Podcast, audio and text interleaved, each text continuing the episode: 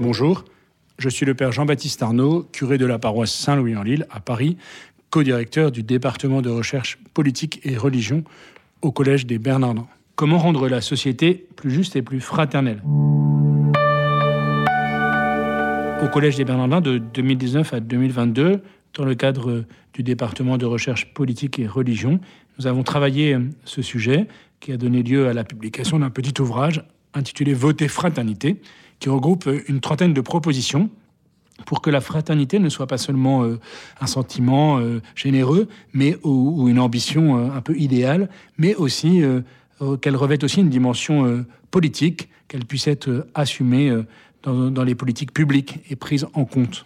Comme l'a rappelé à plusieurs reprises le pape Jean-Paul II lors de ses venues en France, notamment lorsqu'il a été accueilli en 1983 à l'aéroport de Tarbes-Lourdes par le président de la République comme chef d'État et comme chef d'Église, de l'Église catholique, liberté, égalité, fraternité, c'est une devise chrétienne. L'idée que je voudrais développer, c'est que l'Église et la société peuvent mutuellement s'apporter en termes de fraternité, peuvent réciproquement s'apprendre à être plus fraternels, ce qui est euh, un enjeu pour aujourd'hui. L'Église peut apporter une dimension plus fraternelle à la vie sociale et politique, en rappelant d'abord que être frère, c'est avoir un même père, c'est-à-dire une origine commune, être fils et fille, se recevoir comme fils et fille, se recevoir les uns et les autres comme frères et sœurs. L'Église est toujours au service de la transcendance de la personne, de sa conception à sa mort. L'homme passe infiniment l'homme. L'homme ne se réduit jamais à être un individu consommateur et encore moins un clone. La transcendance va avec la singularité. Il s'agit de reconnaître dans chaque personne une dignité, le pape François, dans Fratelli Tutti, propose de retrouver le sens de cet exercice assez basique et fondamental, s'asseoir et entrer en relation et discuter. Venez et discutons, dit le Seigneur euh, au début du livre d'Isaïe. L'engagement des chrétiens au service des plus pauvres et plus encore avec eux pour leur donner toute leur place dans la société, pour être aussi leur voix, est un signe de cette fraternité. La fraternité passe par la reconnaissance de cet héritage reçu des pères et en particulier de la culture la culture au sens large, selon euh, ce qu'en dit le Concile Vatican II dans la Constitution Gaudium et Spes, c'est-à-dire tout ce qui permet à l'homme d'être plus homme. La culture est toujours le lieu d'une réception et d'une transmission.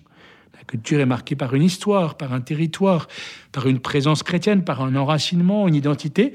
Et plus cet enracinement est assumé, plus cette identité est travaillée, plus elle s'ouvre à l'universel, plus elle devient euh, hospitalière.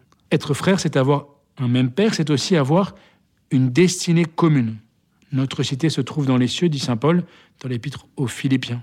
Nous ne sommes pas là dans une fuite des réalités terrestres. Au contraire, les premiers chrétiens étaient appelés à Rome des étrangers domiciliés, vraiment citoyens de la terre et vraiment citoyens des cieux. Nous reconnaître citoyens des cieux en pèlerinage sur la terre, étrangers domiciliés, c'est encourager des lieux concrets pour expérimenter ce que nous avons de commun. Pensons à tous les groupes auxquels nous appartenons, pensons aux corps intermédiaires. Les corps intermédiaires sont des lieux dans, dans lesquels s'apprend et se vit cette expérience concrète de la communion, de la fraternité, qui suppose toujours des renoncements, des sacrifices, selon la définition que donne saint Augustin dans la Cité de Dieu du sacrifice, tout acte qui nous établit dans une communion avec Dieu et pourrait-on élargir dans une communion avec les autres? Il s'agit de vivre une communion. Et pour choisir de vivre en communion, pour choisir de tisser une relation, il s'agit de renoncer à ce qui pourrait euh, s'y opposer, de faire de ces différences, de ces altérités, un lieu de communion plus grande, un lieu de service, un lieu de découverte, un lieu de renoncement à soi pour pouvoir entrer euh, dans une fraternité euh, nouvelle. Ainsi, l'Église apporte-t-elle sa pierre à plus de fraternité concrète et réelle. Il n'y a qu'à penser à certaines assemblées euh, dominicales ou à certaines assemblées lors d'obsèques. Un élu en banlieue parisienne me disait ça un jour. Dans ces lieux-là, eh bien, les chrétiens apprennent à vivre davantage une fraternité qu'ils peuvent mettre au service de toute la société. Mais en retour, ou réciproquement, on pourrait dire, je crois aussi que l'Église gagne à s'interroger sur sa manière de vivre la fraternité en son sein, et qu'une société plus fraternelle serait pour l'Église un encouragement à se laisser interpeller, critiquée sur ces exercices de fraternité, sur l'exercice de la fraternité et la manière dont elle la vit. Il s'agit d'abord de retrouver la source d'une Église plus fraternelle.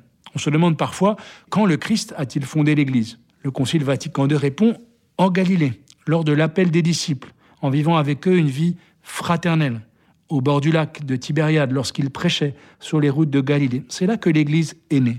Tout pouvoir m'a été donné au ciel et sur la terre, dit le Christ à la fin de l'Évangile, et pourtant la première décision du Christ au début de son ministère, c'est d'appeler des disciples et de leur faire vivre une expérience fraternelle dans une réalité très concrète. Il y avait parmi les douze un zélote, un pharisien, un traître, et on pourrait faire toute la liste des fils du tonnerre qui devaient avoir un sacré tempérament. L'Église est née dans cette fraternité composée de personnalités bien différentes et parfois opposées, choisies par le Christ. Cette expérience de la fraternité, on la retrouve dans la première Église, dans les actes des apôtres, qui en sont le témoignage, avec une certaine radicalité. Il s'agit de tout mettre en commun, avec une certaine collégialité aussi, y compris pour résoudre les problèmes difficiles. Le Concile de Jérusalem, au chapitre 15 des actes des apôtres, pour savoir comment euh, intégrer dans l'Église ceux qui viennent du judaïsme et ceux qui viennent du paganisme. La synodalité est ainsi euh, à l'origine de l'Église. Et Saint Jean Chrysostome, d'ailleurs, aimait rappeler que Église et synodalité sont synonymes. Église et fraternité étaient aussi parfois synonymes. Ce qui n'exclut pas d'ailleurs une autorité vécue au service de la communion, une primauté, une hiérarchie qui est toujours au service de la collégialité. Le Concile Vatican II insiste sur la relation fraternelle entre laïcs et évêques. Dans la Constitution Lumen Gentium, au numéro 32, les évêques sont qualifiés de frères. Autrement dit, le pouvoir des évêques, qui est fondé dans la phrase de Jésus à Pierre, quand tu seras revenu, affermis tes frères, au chapitre 22 de l'évangile de Saint Luc, quand tu seras revenu, affermis tes frères, Pierre vient de s'entendre dire qu'il va trahir, renier, mais aussi qu'il reviendra. C'est d'abord un service fraternel. La réforme de l'Église, voulue par le pape François, est d'abord celle d'une conversion intérieure et aussi institutionnelle dans le fonctionnement de l'Église, qui va dans le sens d'une Église plus fraternelle, plus synodale, en elle-même, avec les autres Églises, avec les autres religions, avec les autres institutions. Cette fraternité est toujours ouverte, elle est vécue à la fois très concrètement, un par un, et en même temps, elle est une fraternité qui est appelée à se répandre de ce un par un à une communauté, d'autres communautés, à être assumée par l'État, par le pouvoir politique, et à se répandre entre toutes les nations. C'est le principe même de ce que le pape François appelle l'amitié sociale, du plus personnel au plus universel. Merci Père Jean-Baptiste Arnaud. Je le rappelle, vous êtes le curé de la paroisse Saint-Louis-en-Lille à Paris et vous êtes également le co-directeur du département de recherche politique et religion au Collège des Bernardins.